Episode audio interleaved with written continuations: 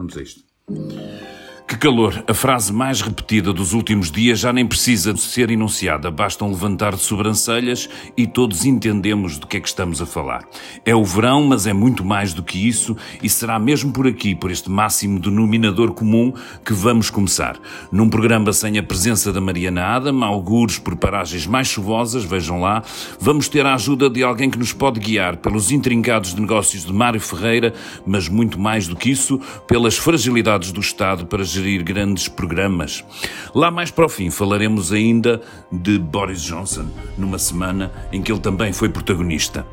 Esse alguém é Vítor Ferreira, que eu saúdo esta entrada aqui na coligação negativa e como habitualmente estou aqui, eu, David Pontes, Ana Sá Lopes e hoje o Ruben no apuro técnico. Olá aos dois, bem-vindos, obrigado.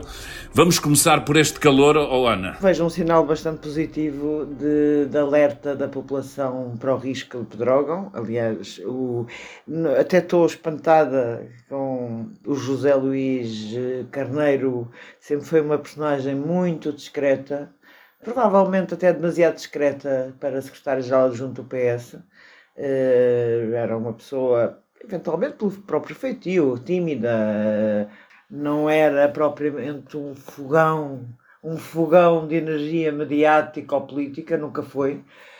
E surpreendeu-me que neste fim de semana uh, eu lembro-me de, de, comentar com pessoas de que como é que ele ia aceitar o pior ministério que há no país.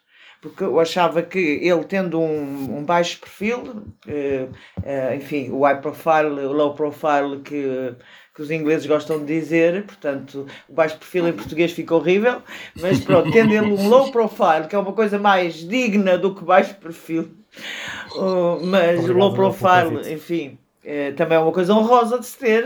Uh, tendo ele um low profile, eu achava que era, ia ser muito difícil ser Ministro da Administração Interna.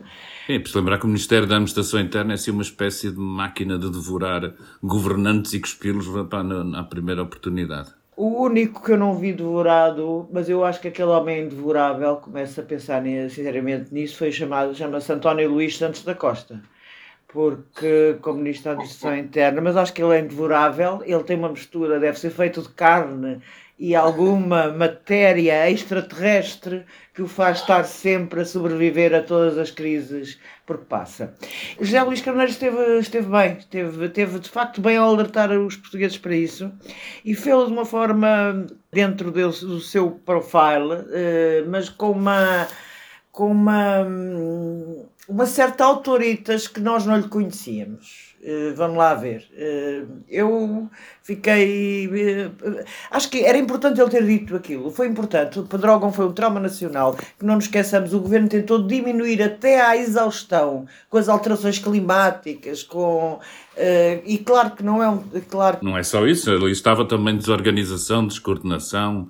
E, falta de preparação para o momento que se estava a viver, também é isso. Eu acho que, pelo menos nesse caso, parece-me aqui que de alguma forma estaremos mais precavidos e vai ao ponto de. Mas aí quer... também é um trabalho do Eduardo Cabrita, que deixem-me dizer que eu acho que é o homem que fez muita asneira e foi muito penalizado por isso, eh, mas também, depois disse coisas parvas não devia ter dito, mas também, eh, nomeadamente aquela de tentar prevenir os incêndios eh, e ter arranjado algumas armas contra isso. Eu acho que o Eduardo Cabrita fez alguma coisa. Aliás, gabou-se disso naquela famosa conferência de imprensa sobre o caso do imigrante ucraniano morto, a dizer que não tinha havido incêndios. Eh, ele não devia ter feito isso naquela altura. Mas não devia claro, claro, todo. Claro. Mas, mas é verdade que fez algum trabalho para isso.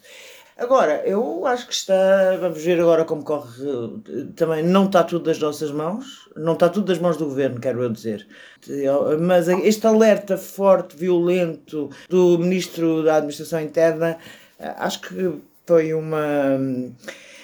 Acho que o país tem que estar preparado para isso psicologicamente e foi uma, uma, uma excelente. Em vez de irem todos de férias, aliás, há uma coisa engraçada, que foi a história das férias Deixa-me perguntar isso ao Vitor. Vitor, eh, eh, exatamente eh, o alerta chegou até ao Primeiro-Ministro e ao, e ao Presidente da República, não é? Acho que chegou a toda a gente. Começo por dizer que a substância que a Ana deveria estar à procura nesse cidadão famoso que referi há bocadinho, provavelmente é o Kevlar, porque o Kevlar é altamente resistente às temperaturas.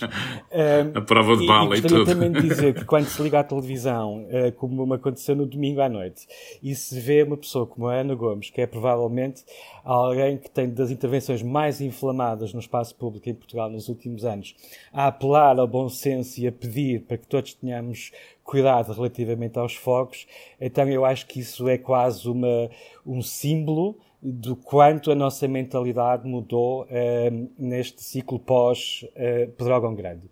Eu estava a trabalhar como editor online na noite de Pedrógão Grande e estava praticamente saída uh, por volta da meia-noite.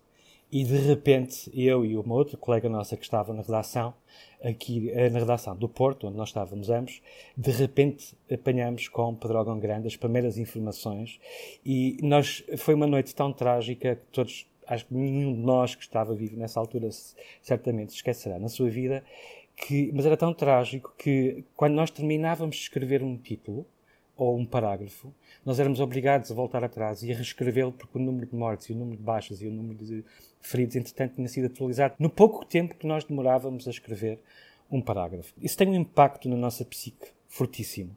E, e creio que aquilo que eu tenho sentido desde que a questão se colocou agora um, é quase uma. Um, já ninguém questiona, ou seja, eh, provavelmente no Portugal de há oito anos, eh, não, todos teríamos tentado dar o jeitinho, não é? Vamos, vamos dar o jeito. É se calhar a falar do, do, dos criminosos que ateiam fogos, dessas Ora, coisas mais, mais improváveis que nós não sabemos. Vamos dar o é? jeito, ninguém vê agora como é que um festival de música pode pôr em causa toda a nossa estratégia de combate aos fogos e por aí fora. E, e o que eu vejo é que do ponto de vista da comunicação nós estamos muito mais alerta. Agora, é preciso que a comunicação Uh, e, e, nós já não estamos disponíveis para aceitar desculpas, também corresponda a algo de realmente concreto no terreno. E isso é algo que nós agora vamos ver daqui a duas, três semanas, vamos poder refletir melhor sobre isso, que é perceber se efetivamente Portugal mudou a sua estratégia de combate a incêndios para uma estratégia de prevenção de incêndios. Porque desde 2019, quando se mudou a lei orgânica da, da, Autoridade Nacional de Emergência e Proteção Civil, foi sempre essa a filosofia, a pedra de toque dessa mudança, que era, na questão dos incêndios, deixarmos de trabalhar e de pôr as fichas todas na, no combate aos incêndios, sermos eficazes quando eles surgissem, e passarmos a trabalhar muito mais na prevenção, portanto, trabalharmos antes que eles acontecessem. É? Esse é um balanço que eu acho que só daqui a três semanas começaremos a ver relativamente a esta semana duríssima que estamos a atravessar. Penso que qualquer um de nós uh, uh, concordará que o que nos dói não é o calor, é o facto de o combustível estar demasiado caro para nós metermos num carro e irmos para paragens mais longínquas onde podemos descansar, ou não podemos entrar num avião porque os aeroportos estão absolutamente uh, feitos em cacos, não é? Mas daqui a três ou quatro semanas conseguiremos ver como é que a prevenção funcionou ou não relativamente a estas duas semanas duríssimas que estamos a ter e se efetivamente o discurso e aquilo que aparece nas televisões e nas imagens e nos jornais de facto corresponde a algo de realmente concreto, uma lição que nós aprendemos. Recordo que em Pedrógão Grande não era Eduardo Cabrita nem era António Costa, embora ele fosse Primeiro-Ministro, que estavam com a, a batata quente na mão. Era Constança, a ministra Constança uh, Urbano de Souza, e obviamente que houve ali problemas de comunicação graves, ela própria falou do seu cansaço, numa altura em que aquilo uh, soou ao país todo como uma insensibilidade. Toda a gente acreditaria que o ministro, uma ministra, qualquer pessoa que estivesse naquele cargo estaria cansadíssimo ao fim daquela tragédia toda, mas simplesmente falar disso era uma insensibilidade tão grande e mostrava que não estávamos preparados para lidar com tragédias tão grandes. E isso agora não acontece. Deixa-me só juntar a, a, ao que tu estás a dizer uma coisa que é engraçada que foi. Eh, uma semana depois de Pedrógão Grande, para mostrar a insensibilidade completa, António Costa foi de férias. Foi de férias com a família.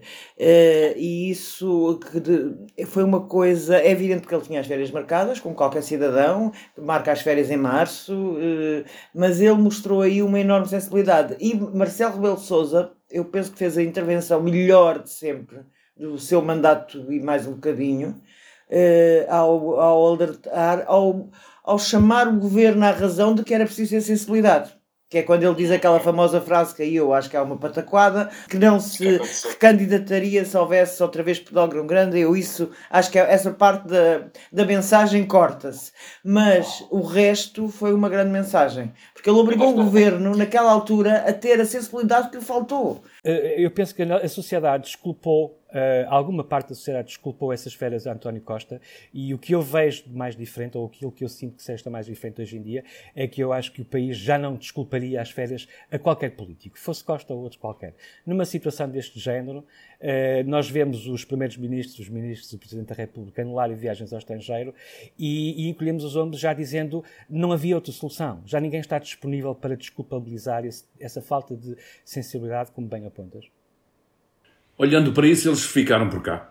Uh, uma, uh, António Costa adiou uma, uma, adiou, passou para as calendas uma viagem que tinha a Moçambique, suponho eu, e Marcelo Belo de Souza logo de seguida uh, foi. Acho que há sempre aquele síndrome que nós vamos sempre assistindo. Marcelo gosta de estar em cima de todos os eventos e se no, no sábado o espaço mediático foi ocupado pelo Ministro da Administração Interna e pela decisão de António Costa de adiar, no dia seguinte, obviamente, Marcelo estava lá a também a cancelar a sua viagem ao estrangeiro, mostrando e pondo, acho eu, um país todo em, em, em, em sinal de alerta. Eu acho que eu concordo com o Vítor, acho que há, que há aqui, um, obviamente, um trauma que nós sofremos e ainda bem que, que conseguimos incorporar, porque o medo e a reação a, a, a, a situações traumáticas eh, dão-nos mecanismos defensivos que é bom que atua. Eh, eu acho que é, isso que a Ana chamava a atenção dessa reação quase burocrática, era aquela, aquela quase encolher dos ombros do país, de que está habituado a que haja incêndios, opá, pois desta vez morreram mais umas pessoas, mas isto é assim, e é uma fatalidade que eu percebo que há uma, uma dose de realismo nisso, porque as alterações climáticas, todas as condições eh, da, da, da, floresta que nós continuamos a ter, o abandono, de, especialmente o abandono do, do interior, eh, darão sempre condições propícias a que sucedam grandes, eh, grandes eventos como este, eh, como, como foi os de Pedrógão, mas eh, a, a, o número de mortes foi absolutamente absurdo nesse ano e aí eh, claramente falhamos enquanto Estado, enquanto comunidade e eu julgo que pelo menos nesse aspecto, eu estou um bocadinho como o Vitor, é preciso olhar e perceber o que é que vai acontecer nas próximas semanas, mas é, cruzemos os dedos e achemos, pelo menos eu aí acho, que nesse aspecto, na preservação das vidas e na, no cuidado que é preciso ter nesses momentos mais graves, nós já estaremos mais bem dotados. Recuando para o, avançando para um outro tema, recuando mais no tempo e olhando para algumas manchetes do jornal público, algumas assinadas pelo Vitor e outras não, eu vou fazer aqui um bolo de repente estranho, mas se calhar depois lá chegaremos na, para desfiar isto. Execução do PRR ameaça agravar desigualdades no acesso à habitação. Pluris de Mário Ferreira recebeu 52% dos apoios do PRR à recapitalização. Eh, buscas a Mário Ferreira sem articulação com Procuradoria Europeia. E, por fim, eh, que um, o Banco de Fomento entregou 6 milhões de, de euros em ajustes diretos em 23 meses e não resiste também há dois números de organismos consultivos do Estado, disparou para mais de 400. Ah, eu sei que isto parece tudo uma grande confusão e se calhar começamos pelo Mário Ferreira, mas já agora para, para, para fazer um, uma, um, um, o total transparência disto é obviamente para nós que nos tentamos aqui, há para além disto um denominador comum que tem a ver com, com fragilidade do Estado eh, em relação às suas responsabilidades, nomeadamente quando pela frente tem grandes grupos económicos, gente bem dotada em termos de assessorias jurídicas eh, e e a imagem do nosso Estado é de sempre de alguém eh, que ou é enganado ou se deixa enganar. Eu, às vezes, tendo a olhar, vocês me dirão também o que acham, que nem tudo uh, tem que ser. Tem que ser amiguismo e, e, e, e roubalheira, usando termos comuns, mas há sempre, quase sempre, oportunismo oportunismo de quem consegue explorar uh, as fragilidades do Estado, percebê-las e investir forte. E nós vamos vendo ao longo de muitos anos de negócios, todos pomos sempre a palavra forte corrupção na boca, esperamos medidas legislativas e tudo isso, mas eu tendo a achar que se funcionassem bem os organismos, epá, não tínhamos que chegar a esse, a esse ponto. Oh, Mário, explica aqui um bocadinho, se calhar, um, um resumo teu do que, oh Vítor, desculpa, um resumo teu do Mário, ou seja, do que é que estamos, o que é que está em causa para que quem não leu e quem não tem ainda essa lucidez de assinar o público possa saber por este canal, que afinal é aberto, um bocadinho daquilo que nós fomos relatando ao longo desta semana e que ele apareceu na televisão uh, a contestar, mas já tinha falado contigo. Numa televisão então. concorrente até, não é? Deu uma concorrência. Exatamente. Uh, eu diria que não estamos a mudar de assunto, continuamos a falar de calor. Uh, a temperatura aqueceu bastante na última semana à volta do PRR e, e como introdução eu diria o seguinte uh, uh, há um ano que estamos a falar de PRR, o PRR faz um ano precisamente na quarta-feira 13 de julho. Vale o que vale, é uma efeméride mas efetivamente ao fim de um ano eu diria que já toda a gente ouviu falar de PRR e provavelmente ouviu uma de duas coisas, ou que está tudo mal ou que está tudo bem. E como sempre, uh, os extremos não são verdade e a verdade estará alguns aqui no meio. Uh, o que é verdade é que na última semana tivemos uma, notícias de uma série de decisões que mostram uh, duas coisas. Mostram que a comunicação, ao contrário do que estávamos a falar dos focos, a comunicação não melhorou e não é capaz de pôr de lado as suspeitas, as desconfianças sobre eventual fraude ou corrupção ou mau uso de dinheiros públicos. As decisões são tomadas sem se dar explicação cabal e completa quando elas são necessárias. No caso concreto, por exemplo, do, do programa de recapitalização estratégica, e abro um parênteses só para tentar definir em três ou quatro ideias o que é que isto significa, significa o governo tem 400 milhões de euros através do Banco Português de Fomento para ajudar empresas que considera viáveis, mas que foram afetadas pelos impactos económicos da pandemia. E esse dinheiro será eh, canalizado para capitalizar empresas, ou seja, para ajudar empresas a recuperar dessa, dessa pancada, se me permitem a expressão, da pandemia, através de dois instrumentos fundamentais. Ou instrumentos de capital, o que significa que o Estado entra como, digamos, acionista numa determinada empresa durante um determinado tempo e como acionista terá direito a dividendos caso a empresa dê lucro, e presume-se que sim, porque a empresa é viável, essa é uma das suas condições, ou então ajuda a empresa na capitalização através de empréstimos que não são empréstimos exatamente iguais àqueles que nós podemos fazer num banco para comprar casa ou para comprar um bem quando estamos a falar de crédito ao consumo. Mas no fundamental é isto. E o que é que aconteceu? A decisão sobre o primeiro lote de aprovações, 12 empresas, dentre as quais está a holding familiar do Mário Ferreira, o empresário do turismo aqui do Norte, foi divulgado numa sexta-feira, 1 de julho, às 7 e meia da tarde, ou às 7 e um quarto da tarde. Ou seja, imaginem o país preparado a guardar as suas coisas para se meter no carro, regressar a casa e descansar no fim de semana, aproveitar este calor e este tempo e o julho. O verão, o estival, estava aí. A verdade é que muito pouca gente escreveu sobre esse tema. Eu ainda estava na redação, ainda escrevi nesse próprio dia, e no dia seguinte continuámos à procura de mais informação relativamente a isso. E foi aí que fizemos as contas e percebemos que dos 400 milhões de euros que o Governo então tem disponível através do Banco Português de Fomento, deu 76 milhões e desses 76 milhões, 52% eh, vão parar à holding eh, de Mário Ferreira. O que é que acontece? O Banco de Fomento, apesar de ter sido uh, questionado por nós e imagino também por outros jornalistas, uh, para explicar como é que era feita a intervenção nas empresas, ou seja, se íamos tornar o Estado acionista se iam emprestar dinheiro, um, eh, qual é que era o valor de cada uma delas. Só depois do fim de semana, portanto, passaram-se dois dias em que a especulação começa a crescer e se presta mais informação numa segunda-feira à tarde. E este tem sido o modus operandi do Banco Português de Fomento, que efetivamente não tem primado por uma comunicação que eu diria que ajuda a desminar um território que já é de si perigoso. A ideia que tem cavalgado bastante no espaço público nos últimos dias é de que está, são sempre os mesmos a levar o dinheiro e de que tem de haver aqui arranjinhos e amigos e cunhas e corrupções por trás.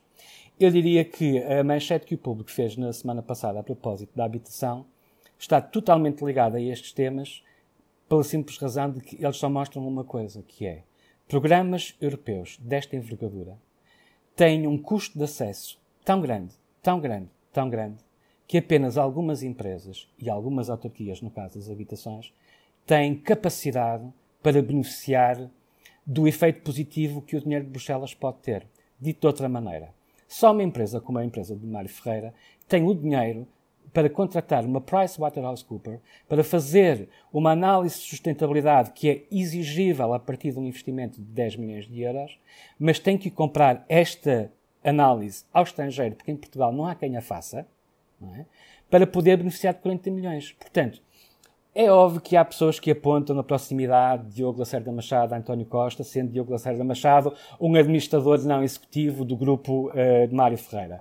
Uh, é óbvio que pode haver quem aponte para as fotografias do Instagram onde se vê determinados políticos, como por exemplo o antigo ministro uh, da Economia Pedro Cisa Vieira, que já agora é o o pai moral, não é? Do, ou melhor, o pai concreto, aliás, do Banco Português de Fomento. Foi no consulado dele que o banco nasceu. Uh, e que mostram que ele foi fazer férias ou que experimentou uh, este ou aquele serviço turístico da empresa de Mário Ferreira.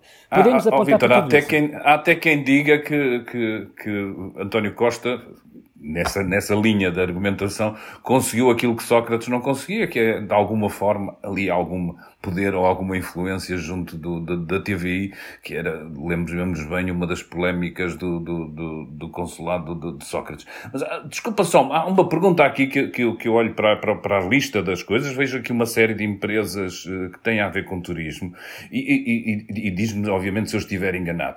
Por um lado, obviamente, tratava-se de socorrer quem, é, quem, quem teve problemas, e isso está explicado, durante a pandemia, é óbvio que as empresas ligadas ao turismo eh, eh, têm problemas, mas por outro lado, quando o Estado eh, aplica e ajuda, mesmo que o dinheiro seja para ser devolvido ou tudo isso, mas está a ajudar efetivamente empresas, também sinaliza e canaliza para atividades e setores que acha que podem ser eh, cruciais e importantes para, o, para, o, para, para aquilo que será o país que a gente gostaria de desenhar e gostaria de ser melhor. Esse tipo de escolhas aqui eh, é, é, é interessante ou revela é pelo contrário? David, esse é o debate que nós não estamos a fazer, porque estamos todos a discutir se o Diogo Lacerda Machado Ferreira. tem ou não tem influência, ou se é o Mário Ferreira tem ou não tem direito a 40 milhões. Esse é precisamente os custos de acesso que são elevadíssimos. Reparem uma coisa: o spread que é pago, que vai ser cobrado a empresas que beneficiam deste programa, é, chega a ser de 9%, 9,5%, dependendo de ser grande empresa ou pequena empresa. Isto, se calhar, pode parecer chinês a maior parte das pessoas que não têm crédito à habitação ou que nunca trabalharam com bancos e não sabem o que é que o spread significa. Mas a verdade é que o custo de financiamento, volto a dizer, tal como o custo de acesso, ou seja, a carga burocrática, as coisas que têm de ser apresentadas para garantir que o dinheiro de Bruxelas vai parar a um sítio que é legítimo, não é? Em condições legítimas, esse tipo de discussão é o que nós não estamos a ter. Nós não estamos a debater se devemos ajudar mais empresas de turismo ou mais empresas de outras áreas. São essas as áreas estratégicas. Eh, não estamos a discutir se uh, o critério que determina que o investimento uh, deste programa de recapitalização estratégica deve valorizar mais ou menos uh, o efeito económico da pandemia. Porque nenhum, qualquer um de nós pode imaginar que deve haver imensas empresas em Portugal, PMEs e grandes empresas, que não sofreram muito com a pandemia, mas que estão numa situação, se calhar, difícil, descapitalizada, que poderiam fazer muito mais se tivessem eh, mais capital que são estratégicas do ponto de vista da economia, que podiam ajudar o país a mudar o seu perfil de especialização económica, mas que não podem ir a este programa aqui... porque simplesmente não sofreram com a pandemia. Portanto, se este é, esta é a discussão que nós não estamos a ter e esta é a discussão que eternamente fica adiada, porque são as questões de substância, porque se sobrepõe, cá está, o calor do debate que temos tido, que está muito pessoalizado, que está muito centrado em leituras que muitas vezes nem sequer são leituras que se sustentam nos factos. Uh, os, se qualquer cidadão que tenha interesse pode ir ao site do Parlamento e procurar os. Uh, ou então mandem-me um e-mail que eu envio os, os requerimentos que foram entregues na semana passada para se ouvir o Ministro das Finanças e a Presidente do Banco Português de Fomento, ainda Presidente, que ela está de saída, uh, no Parlamento a propósito destas decisões de, que envolvem a, a holding do Mário Ferreira. E, e, e verão como esses requerimentos de pessoas que foram eleitas para representar o país na Câmara mais importante legislativa, não é? Têm erros. Demonstram que as pessoas que escreveram aquele requerimento nem sequer leram as notícias, porque se tivessem lido as notícias, não, não tinham escrito aquilo que escreveram. Oh, oh, olhando até para, para o caso que falámos um bocadinho, era, epá, de alguma forma todos nós esperemos e esperamos que tenhamos aprendido com os problemas de Pedrógão, aqui parece que não aprendemos nada. E eu estou-me também muito a debruçar sobre esta questão, por exemplo, do Banco de Fomento que entrega, esta manchete, do Vitor, que o Banco de Fomento entrega 6 milhões de ajustes diretos em 23 meses, ou seja, recorrendo a muitos serviços, e não resisto a ler-vos aqui uma frase e tentar transportar esta discussão sobre alguma fragilidade de estruturas como estas para uma, para uma ocasião um bocadinho maior, e não vos resisto a ler uma frase que imaginemos nós, é numa entrevista de 2015, e a frase diz o seguinte: o Estado não pode continuar a não ter recursos próprios nas competências jurídicas para a negociação de grandes contratos, tendo de recorrer sistematicamente à requisição em outsourcing de escritórios de advogados ou de analistas financeiros. Isso fragiliza a proteção do interesse público e torna aqueles que servem momentaneamente o Estado mais permeáveis à influência normal da atividade que desenvolvem noutras circunstâncias para os clientes privados. Eu quero votar nessa um doce, pessoa. Quem é que disse isso? Um doce a quem disse esta frase foi António Costa, uma entrevista ao público em 2015. Epá, não aprendemos?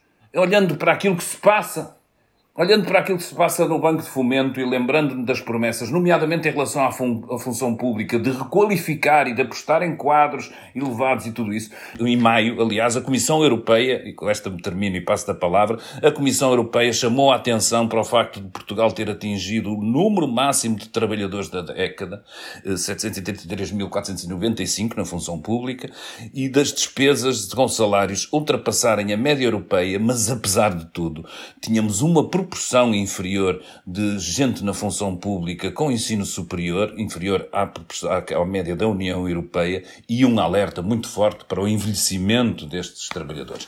Evidentemente, o Banco de Fomento é uma coisinha um bocadinho diferente aqui ao lado, mas eu não consigo deixar de olhar para aquilo que foi retratado uh, pelo Vítor e pelo público ao longo desta semana, como uma, eh, mais uma vez a demonstração da falta de capacidade uh, que nós temos para enfrentar, e por isso é que eu falava da oportunidade, porque se o negócio está ali, se pode fazer, mas há também sempre este outro lado que me parece a mim de uma impreparação quase cúmplice por parte da, da, da classe política e dos governantes, neste caso, um, para, para enfrentar estas situações. A sério, em relação ao PRR, não há paciência. Ou oh, Ana, o Presidente avisou, arranjou ou não uma comissão, não faço Não arranjou, não arranjou. Quer dizer, a última informação que eu tenho é que não arranjou mas, mas manda lá. bocas. Eu, por exemplo, fiquei, e gostava de ouvir daqui a um bocadinho o Vitor uh, a falar disso, bocas de, de Belém, em que ele diz: ah, isto era por causa de uma questão de timing, por isso toca aprovar aqui 40 milhões, que é mais fácil do que andar a gerir sem. Mais fácil gerir um processo só do que a gerir sem. Mas essa é a parte que o Vitor vai nos contar antes. E tu, Ana, olhando para aquilo que se passou, olhando para aquilo que é, de alguma forma, o sentimento genérico da população que acha que há sempre aqui uns, uns tantos que se, se averbatam e que são até, como o Vitor dizia, dizia, muito próximos ou amigos ou aparecem nas mesmas selfies com, com, com os empresários. Há aqui um problema endémico e estrutural eh, que não, não conseguimos ultrapassar mesmo pelas promessas. Acho que é um problema endémico que começa desde logo por Portugal ser um país muito pequenino, onde muita gente andou nos mesmos liceus ou escolas secundárias, como agora se diz. Uh, ou eram vizinhos, ou eram uh, conheceram-se. Uh, é um país mesmo muito, muito, muito pequenino. E é um país, agora vou voltar a uma história da semana passada que nós falamos, que não tem regionalização, que não tem um postos intermédios, um, ou seja, um quadro de dirigentes intermédios que seria bom para equilibrar a linha direta que existe entre governo e governo e, e administração uh, pública central. Uh, eu acho que as autarquias. a administração central e, o tecido económico também. Não é? E o tecido económico, é, é. Por acaso, isso era uma coisa uh, que eu acho importante. Acho que a história do mesmo liceu. E do mesmo uh, cria endogamias completamente uh, que no fundo, eh, ao não, para já, eh, eh, cortam o elevador social, não é? Impedem que pessoas que não tenham andado naquele liceu não tenham o mesmo acesso aos bens. E quando eu estou a falar de liceu, nem estou a falar de grandes liceus privados, estou a falar de liceus públicos de Lisboa.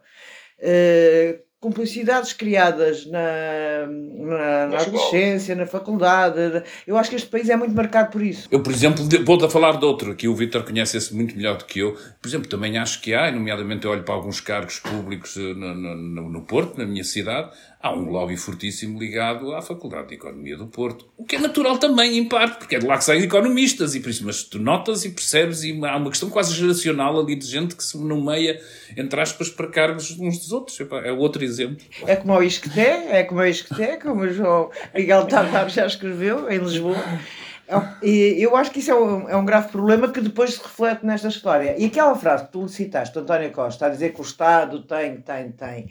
António Costa, eh, se nós pegarmos em todas as. E um dia vamos fazer esse trabalho, que é pegar nas contradições, em tudo o que António Costa disse de 2015 até agora e o que ele fez, e pôr ao lado um X e um V um, aquele V de visto, V de positivo, porque isso é uma contradição enorme e parte logo de um erro. É que existem juristas no Estado e agora era giro ver o que é que eles andam a fazer. Uh, esses juristas, os que existem no Estado, são sistematicamente preteridos em favor dos grandes escritórios. Isto é uma coisa antiga. Uh, eu lembro da mãe da Leonor Beleza uh, ser jurista da presidência do Conselho de Ministros há montes de anos. Eh, era uma. fazia parte dos quadros. Tal como ela, há imensos juristas no Estado. Tanto que tu próprio disseste, citaste o número de funcionários públicos. Claro que há eu aborrece-me imenso esse número do excesso de funcionários públicos, porque acho que a grande maioria são muito necessários e são professores e médicos, como se está, está Eu, não, eu, não, eu não colocava pelo excesso, é mesmo. Epá, tá, são depois, muitos, mas depois não estão, não estão defendidos, mas né, depois em termos de qualificações. E depois também há alguns que são inúteis, não? e há alguns, alguns órgãos consultivos, como a nossa própria manchete hoje mostra, que devem ser o cúmulo da inutilidade. Mas hum, eu às vezes pergunto-me se haverá gente que faz parte desses órgãos consultivos que se calhar ignora, que será a parte mais divertida, mas eles são tantos que eu não, não me admirava que alguns ignorassem até que fazem parte. Mas olha, mas politicamente isto é uma daquelas coisas que alimenta populismo, que, que alimenta obviamente uma oposição, a, a continuar a aparecer isto e como o Vitor também chamava a atenção, às vezes nem é propriamente haver ilegalidades, mas há toda um, uma espécie de ubrina na, na, na, na, comunicação social, nos comentadores, nos mídias, que qualquer título, eu, eu obviamente leio com atenção a peça que, que o Vitor escreveu, vou ler com atenção e tentar perceber, eu não tenho nada contra o Mário Ferreira, ele tem, tem atividade atividade uh, interessante em termos económicos até para o, para o país, provavelmente porventura, mas epá, haverá sempre quem olhe isto logo arrasando sem esperar esclarecimentos com, com a história dos amiguismos e tudo isso. Isso é, é, é pólvora para, para uma oposição onde o populismo está tão está instalado neste momento e onde nós temos exemplos de outros sítios que nos mostram até onde é que se pode ir. Não é? Sim, mas eu acho que em parte o populismo, aquilo que nós chamamos populismo, é uma consequência do facto dos partidos tradicionais terem afastado o povo uh, e terem se compreendidos pelo povo. E devem ser. Não é que em Portugal esse caso esteja muito grave, embora saibamos que o Chega foi roubar ali uma grande fatia de eleitorado ao PSD, uh, eh, principalmente ao PSD, uh, eh, que, que baixou bastante. Uh, mas aquelas pessoas, não tínhamos dúvidas que eram pessoas da, do, da órbita do PSD, que votavam habitualmente no PSD, que entretanto baixou imenso. Nós não somos os países mais, mais afetados sobre isso, por, por, por esses fenómenos de populismo. Mas acho que há um problema grave na Europa de, uh, das, do, dos dirigentes estarem a afastar do povo comum. Uh, exatamente por essa questão da que estávamos a falar das escolas secundárias e, da, e de viver numa bolha. Uh, que, oh, por acaso há uma frase do António Costa nesta última Comissão Nacional do PS que me pôs doente porque achei que ele estava a usar linguagem cavaquista, a dizer que a melhor coisa que o PS fez foi afastar-se da bolha político-mediática. Eu não sei o que é que ele está a falar com isso. E que devemos continuar afastados e trabalhar. Lembra-me o Cavaco, quando disse aquela famosa frase nos anos 90 do deixem-me trabalhar. E, e, e eu, eu, não sei, ele da bolha mediática pode afastar-se. Eu não sei quem, quem, trocou o ministro. Ele, ele pode se afastar o que quiser. Agora, da bolha política é democracia. A bolha política Olha, é o Parlamento. Pois, a, é a bolha política é democracia, mas um, um, um primeiro-ministro consegue trocar de ministros num, num podcast de política de, de, uma das rádios mais salientes na, na, no panorama mediático português. Eu não sei muito bem do que é que ele está a falar. Quer dizer, ele foi buscar um ministro ao podcast e entregou outro para, para, para o substituir. Francamente. Alguém, alguém que durante durante anos fez comentário político na televisão, pro... ah! não deve ter muito com que se queixar relativamente Claro, ele próprio é da bolha, por isso não. Mas a verdade, olha, isso me permites uh, meter aí uma colherada, é que essa questão do populismo é muito relevante e eu penso que essa endogamia de que falas pode ter a sua razão de ser, mas acima de tudo, e porque vemos hoje em dia Uh, em primeiro plano, figuras que não frequentaram nesses liceus, frequentaram outros, ainda que o modelo endogâmico se reproduza noutras cidades, porque aquilo que é verdade para Lisboa é verdade para a Guarda, é verdade para o Porto, é verdade para Guimarães, para Braga e por aí fora. Haverá sempre essa endogamia local uh, e ela depois repercute-se é, na nossa forma de viver. Mas, acima de tudo, o que eu acho que alimenta estes uh, lives populistas é que quando se escreve um discurso, quando se faz um comunicado, quando se está num, numa posição de poder e se tem de explicar qualquer coisa às pessoas, já não se preocupa com as perguntas que as pessoas têm nas suas cabeças, mas sim as perguntas que eles próprios têm na sua cabeça, no sentido de o que é que nós temos de escrever para defender a nossa posição e não o que é que nós temos de escrever para que as pessoas compreendam porque é que nós tomamos estas decisões. E o Banco Português de Fomento e o PRR, nesse, nesse aspecto, são, assim, um, um, um, manancial de casos e de exemplos de como não fazer, uh, de, de, não é de como não tomar decisões, é de como não comunicar as decisões.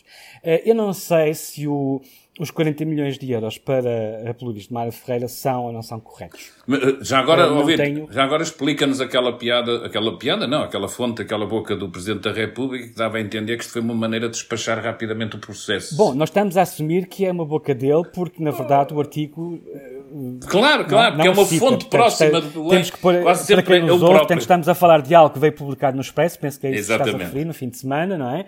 E, portanto, não há propriamente uma fonte, diz-se que é Belém, mas não se sabe se é o próprio Quase sempre é. Vitor, Vitor, eh, é, é sempre o Presidente, não vale a pena. É uh, eu acho que eu, vamos lá dizer aos nossos ouvintes que da bolha, aqui da Sim. bolha político-mediática, estamos em condições de afirmar que o Presidente. Quase sempre é o Presidente. Quase sempre, Quase é, o presidente. E, ele, ele, quando diz aquilo, portanto, supostamente o que, o que ele diz é que eh, eh, passou um ano, nós não tomamos muitas decisões e agora é preciso acelerar esta coisa toda e, portanto, em vez de estarmos a analisar 100 processos de PNEs, mais vale pegar em meio dúzia deles e aprovar 40 milhões para cada um deles. Isto é uma caricatura que eu estou a fazer, obviamente. Eu não sei se, uh, se Marcelo Rebelo Sousa está a ver bem o filme, volto, a, volto à manchete muito importante e se calhar pouco valorizada que o público teve aqui há dias sobre a habitação. O que aquele, o que aquele trabalho bastante completo nos mostrava é que são as autarquias que têm mais dinheiro, que têm mais orçamentos, que têm mais pessoas, que vão provavelmente beneficiar mais dos programas de apoio à habitação a custo acessível. E isso significa que, obviamente, as, as, cidades com mais pessoas, ou os conselhos com mais pessoas, vão poder ter mais oferta. Isso não significa, não equivale, que o nosso território passe a ser mais coeso, porque há muitos problemas de habitação em municípios que não têm capacidade para arcar com os custos de acesso a este programa. E o que Marcelo Rebelo Sousa, aparentemente, acho eu, corre o risco de ignorar, é de que, efetivamente, a ajuda para as empresas o problema não está em quem recebe quanto, o problema está em quem é que consegue concorrer sequer. Vocês imaginam uma PME a pagar um, um spread de 9,5% em Portugal? Vocês imaginam uma PME a contratar uma consultora de nível mundial no estrangeiro para fazer uma análise de sustentabilidade, porque aquilo que precisa é de 11 milhões de euros, ou seja, um milhão acima do limite de preferencial que tinha sido definido?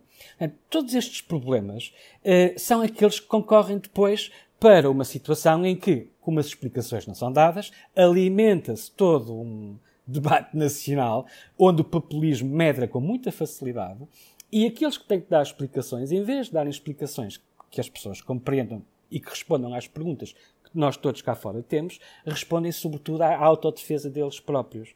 Porque hoje nós não sabemos porque é que o Banco Português de Fomento decidiu investir em três ou quatro, aliás, cinco empresas do setor uh, uh, turístico, e foram aquelas e não outras, porque, reparem, uh, tal como o público também contou, houve 55 candidatos ao programa de recapitalização estratégica. Posso dizer-vos, cometer aqui uma pequena inconfidência, ou parte de uma inconfidência, que há pessoas ligadas à gestão do PRR em Portugal que não sabiam.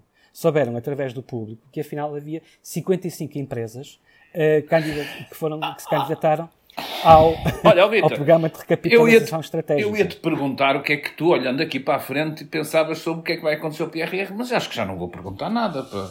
Porque já, já, já traçaste, então só concluir com este já ponto. traçaste assim, aqui uma imagem. Portugal tem uma coisa, uma originalidade, portanto, há 27 PRRs da União Europeia, tantos quantos os Estados-membros.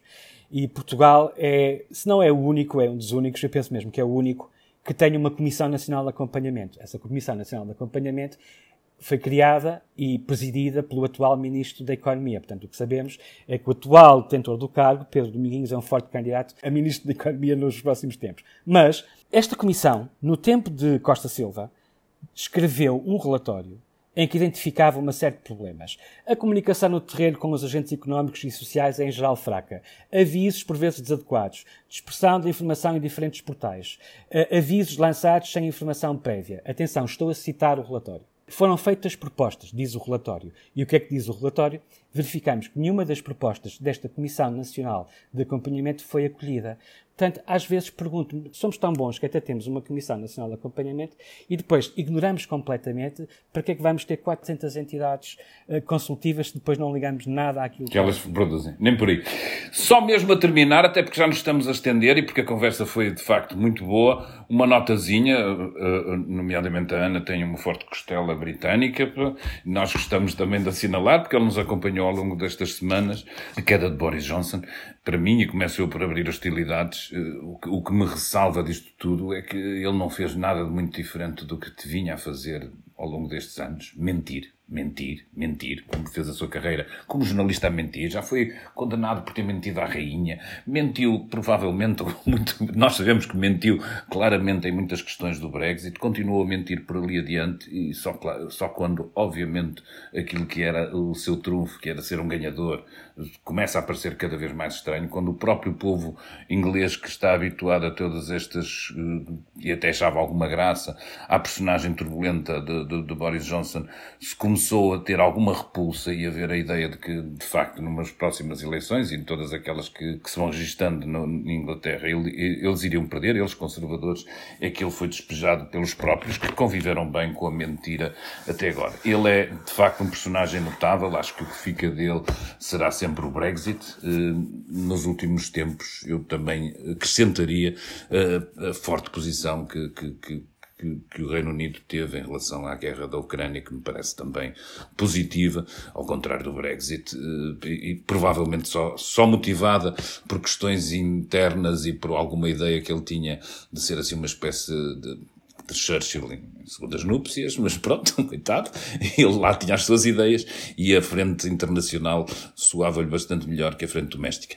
Este é o meu comentário, Ana, o teu rápido. Isso dá-me vontade imensa de rir, aliás, aquela, aquela tentativa de se autoemular em Churchill, que Boris Johnson fez, escrevendo até um livro, que enfim, não é grande coisa, para... Uh, como se, como se Churchill tivesse um, um ave, um milímetro, uma unha, um pequenino a ver com Boris Johnson. Isso é uma coisa. Churchill nunca foi um mentiroso compulsivo.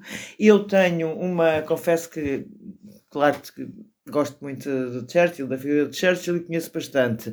E Boris Johnson sempre teve um lado, para mim, desde que era maior de Londres, de guilty pleasure. Porque o homem é muito divertido Uh, e, e, aquela coisa das mulheres gostam dos homens que lhes fazem rir, não é? E o Boris Johnson fez-me rir nestes últimos anos, antes de ser primeiro-ministro, foi-me fazendo rir. E então, que era o momento de. É como comer um chocolate quando uma pessoa não deve comer chocolates, porque sabe que os chocolates fazem mal à saúde. E essa foi a minha relação com o Boris Johnson, que é tudo o que tu disseste, é um mentiroso compulsivo, é uma pessoa que só aderiu ao Brexit por interesse, quando ele percebeu que era a maneira de chegar a líder do Partido Conservador, porque ele tinha, aliás, dois discursos, que toda a gente sabe, que ele tinha um contra o Brexit e outro a favor do Brexit, depois optou, à última hora, por, por escolher um. Eh, ele, ele fez coisas gravíssimas hum, e essa coisa, essa, essa coisa de se gostar de ver como de Churchill, ele não, o Boris Johnson deve sofrer de uma doença psiquiátrica. Uh, não quero estar aqui a fazer análises psiquiátricas para as quais não sou minimamente competente, mas uh, aquela há uma doença psiquiátrica em que as pessoas se julgam acima de qualquer uh, escrutínio. Agora estava a falhar a palavra, mas é uma. É uma, é uma megomania coisa... profunda. Obviamente é uma, megomania, é uma megomania, é um narcisismo quase maligno. O Trump sofria disso. Eu não estou a comparar. Acho que apesar de tudo, Boris é bastante melhor que o Trump. A questão da Ucrânia. Uh, ele, uh, a questão da Ucrânia, obviamente que ele teve um, um bom comportamento, um excelente comportamento, embora a Ucrânia veio e ele sentiu que aquilo era o seu momento de salvação. Ele também se agarrou à Ucrânia como uh, o momento de salvação, mas eu não estou a dizer que, obviamente, que eu acho que ele, se portou bem, concordo inteiramente contigo. Uh, mas era já, eram coisas a mais. Eram, o que ele fez, o que ele. Uh, já não falo das festas, tudo o que se passou no, na, na questão da Covid, a, nomeação dos lordes. Ele tem tanta, tanta, tanto lixo durante o seu mandato e, e fala uma pessoa que quis que Boris Johnson ganhasse as últimas eleições porque queria que o Brexit ficasse down, como era. Uh, uh, uh, eu sei que até o meu filho, por acaso, estava em Londres na altura, estava escandalizado com a minha posição de dizer: deixa lá o homem fazer o Brexit, que já não se aguenta isto. Portanto, já que eles tinham votado no Brexit, que se fizesse o Brexit e o. Que ficasse done. Vitor, e o teu. Essa era a promessa dele, não é? O Get, get Brexit. Exatamente, done. ele tinha uma promessa clara, mas também falhou, Vitor, e acho que é isto que vais dizer. Essa era, essa era a frase dele e isso supostamente na cabeça dele, provavelmente cumpriu, independentemente dos custos que isso está a ter para uh, os britânicos. Um, eu, eu vejo, eu recordo, eu olho para Boris Johnson e lembro-me sempre do jornalista que um dia escreveu na primeira página do jornal para o qual trabalhava que a Comissão Europeia iria demolir uh, um dos edifícios principais que estava ao serviço da União Europeia e aquilo era uma piada. Ele uma vez entrou num corredor onde estava a contar essa piada e ele transformou essa piada numa notícia de primeira página no jornal. E portanto, eu não consigo descolar essa imagem uh, do Boris Johnson, primeiro-ministro e futuro ex primeiro-ministro. Um, creio que a forma como ele sai uh, faz-lhe justiça no sentido de o separar do Donald Trump. Ou seja, ele é corrido pelos seus pares e não pelo povo não é?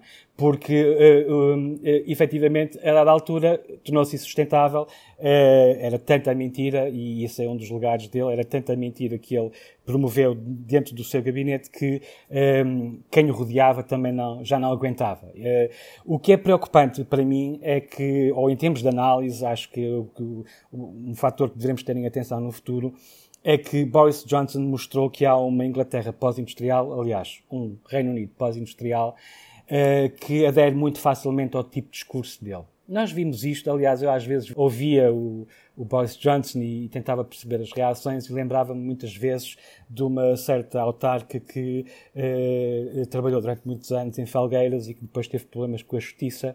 E como é que, como é que alguns dos municípios, dos eleitores desse município, estou a falar de Felgueiras, obviamente, eh, reagiam face a essa figura, dizendo era quase uma, uma coisa quase desculpabilizadora, que era se ela de facto fez alguma coisa de errado e nada está provado que seja de facto errado ela fez em nome da população. E eu acho que esse discurso dessa Inglaterra pós-industrial, uh, Boris Johnson soube navegar muito bem. Ele foi mais um entertainer, um MC para essa população. E sendo certo que nenhum dos seus sucessores vai ser um Boris Johnson 2, quero ver como é que o sucessor vai querer aproveitar isso ou não.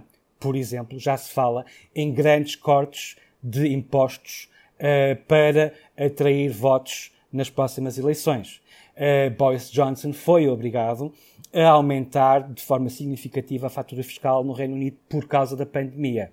uh, vai manter esse nível ou não vai manter esse nível? Vai corrigir ou vai além da correção necessária, como aqui também se foi, ou se tentou ir além da Troika? Esse é um tema que uh, eu acho que vale a pena acompanhar no futuro, perceber como é que os eleitores que embarcavam no discurso de Boris Johnson vão agora ajustar-se e provavelmente às vezes apoiar políticas que até são contra o seu próprio interesse pessoal. Mas como há um discurso por trás que soa bem, provavelmente nem se percebem. Nós falamos aqui da, é, nós falamos aqui um bocadinho de populismo há bocado e há muito, e há muito, muito, muito que tem aí, tem a mesma raiz e é por aí que, que, que nasce. E vamos ver como é que ele se adapta. É interessante porque de facto a gestão dele é muito marcante e, os, e alguns, pelo menos, dos candidatos que se prefiram, pelo menos em termos daquilo que nós olhamos para o perfil deles, não é bem, bem a mesma coisa. Aliás, porque se calhar Boris Johnson é mesmo um exemplar único. É muito interessante que uma grande parte de candidatos seja filho de imigrantes, ou seja, não sejam brancos. Uh, acho é que era uma coisa que não aconteceria em Portugal, que era difícil acontecer em Portugal, mas que já consegue acontecer na Inglaterra. Basta Eu, ver a lista um de nomes, império. não é? Ana, basta ver, a, basta ver a lista de nomes dos candidatos para perceber que a inclusão e a mixigenação na, na Inglaterra é muito mais, muito mais virtuosa até do que. Nigel Farage e todas aquelas pessoas que queriam o Brexit porque os estrangeiros estavam a tomar conta dos nossos empregos. Já tinha acontecido. Olha, vamos aos nossos votos finais. Uh, Ana Salopes, tens um voto a favor ou contra? O meu é contra e já falei aqui, mas portanto vamos repetir um bocadinho, porque já falei aqui neste podcast, mas é contra aquela frase cavaquista de António Costa que me põe doente. Eu vivi o cavaquismo, trabalhei no cavaquismo, era jornalista política, embora muito miúda, durante o cavaquismo e eh, assustou-me aquela coisa de o melhor que o PS tem a fazer é o que tem sempre feito, é ignorar a bolha político-mediática. Acho isto até um bocadinho antidemocrático e com os, os ticos de arrogância do cavaquismo. Eu vou dar o meu voto a favor, para ficar aqui entre vocês os dois, e o meu voto a favor, estranhamente, vai para o desporto e vai, neste caso, para a seleção portuguesa de futebol. Eh, eu acho feminina e aqui é que está meu, a minha vírgula, eles empataram o jogo, ninguém liga aquilo. Eu acho inacreditável que num país doente por futebol a, a divisão de género seja ainda tão grande ao ponto de termos uma seleção na fase final do europeu e praticamente não, não se vê, não se, não se sentem notícias, não se sentem nenhum entusiasmo e por isso, mesmo sozinho e não gostando propriamente assim tão louco, não sendo eu propriamente um louco de futebol, fica aqui o meu voto para a seleção feminina de futebol. Vitor, para fechar, eu, como estreante nesta coligação negativa, não sei se me posso abster uh, ou se tenho de votar a favor ou contra. Não, não. Eu gostaria de me abster uma vez por semana, trabalhando apenas quatro dias. E o meu voto a favor, por causa disso, é precisamente um livro que foi editado uh, este ano uh, e que, cujo título é Sexta-feira é o Novo Sábado. É um livro de um economista português, o, o Pedro Gomes, que trabalha, curiosamente, em Inglaterra. Ele é professor universitário e investigador. Lá, teve a sua tese de doutoramento orientada por um prémio Nobel de Economia e é um livro eh, em que ele propõe uma reflexão sobre se faz sentido ou não faz sentido, eh, quer do ponto de vista económico, social e cultural, nós adotarmos a semana de quatro dias de trabalho. Portanto, eu vou-me abster à sexta-feira, eh, voto a favor do livro e agradeço-vos a ambos a participação e o facto de me terem guiado nesta primeira intervenção na coligação negativa, que para mim, pessoalmente, fica para a história como o momento em que eu declarei que ia votar a favor de António Costa, não sabias que era. com a qual eu concordo totalmente, afinal era dele, mas com uma prática é tão contrária àquilo que ele afirmou, nunca pensei que fosse. Olha, mas como é de 2015, se calhar já perdeu validade. Nós não perdemos validade e voltamos para a semana. Um grande agradecimento e um grande abraço ao Vitor por nos ter iluminado nesta, neste dossiê tão difícil. Obrigado também a vocês que estão aí do outro lado. A coligação negativa regressa na próxima terça-feira. Até já. Até já. O público fica no ouvido.